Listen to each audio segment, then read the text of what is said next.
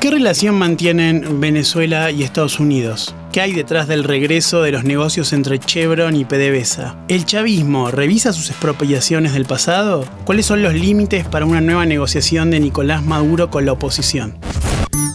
Sueño americano. Hola, bienvenidos a un nuevo episodio de Interés General. Mi nombre es Milton Merlo y esto es Sueño Americano.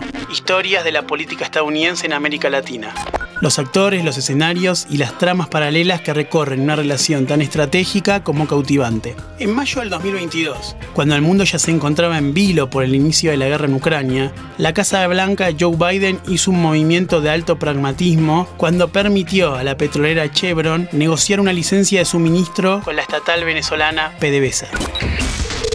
Es el ejemplo más claro de que Estados Unidos quiere hacer un giro a la política internacional, puntualmente a la que tiene con Venezuela. Y esto sería una puerta para flexibilizar sanciones. De momento esto permitiría que Chevron pueda hablar de negocios posibles y futuros un giro inédito tras años de sanciones y que obedece a la necesidad que tiene el gobierno de Biden de incrementar sus inventarios petroleros ante el alto precio internacional de los energéticos. Esto ha derivado en una inflación histórica en los Estados Unidos y que empuja a los demócratas al abismo de perder la elección de medio término a manos de un partido republicano cada vez más extremo y recalcitrante.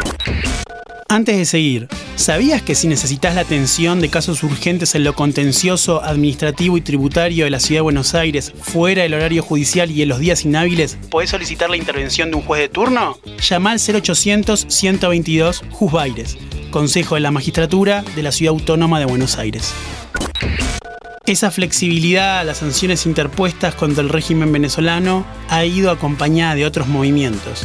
El secretario de Estado, Anthony Blinken, impulsa el regreso de Nicolás Maduro a la mesa de negociaciones de la Ciudad de México, donde se discute la gobernabilidad y la democracia de Venezuela. Al mismo tiempo, el Departamento de Estado marca distancia de Juan Guaidó, quien a pesar de ser reconocido como presidente legítimo por Washington, D.C., no fue invitado a la Cumbre de las Américas de Los Ángeles en junio del 2022 se comenta poco sobre qué acciones adicionales se realizan desde Caracas. Fuentes diplomáticas advierten que en el Palacio de Miraflores se discute un plan para comenzar a devolver a sus dueños originales activos y bienes que fueron expropiados por el chavismo, o al menos invitarlos a volver a participar de esos negocios.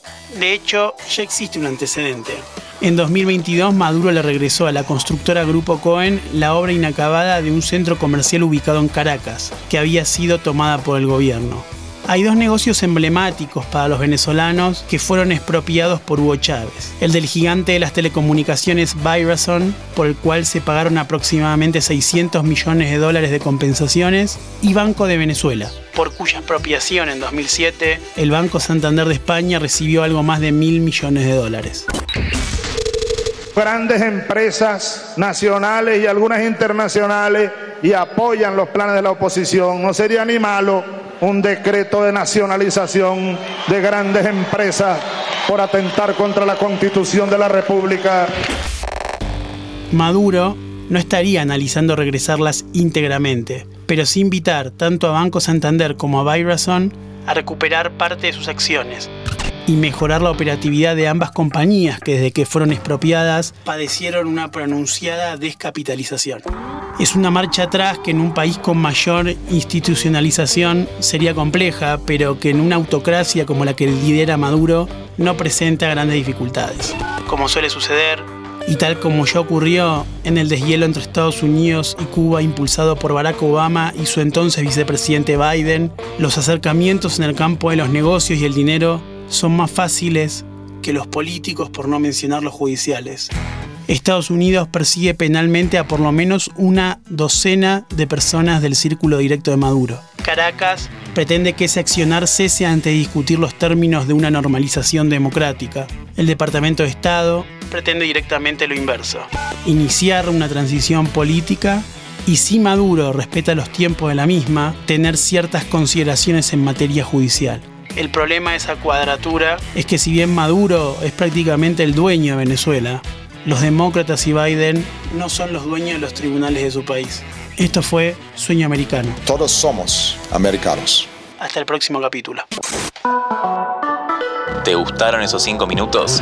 Seguinos en Spotify, activa la campanita y escucha contenido nuevo todos los días.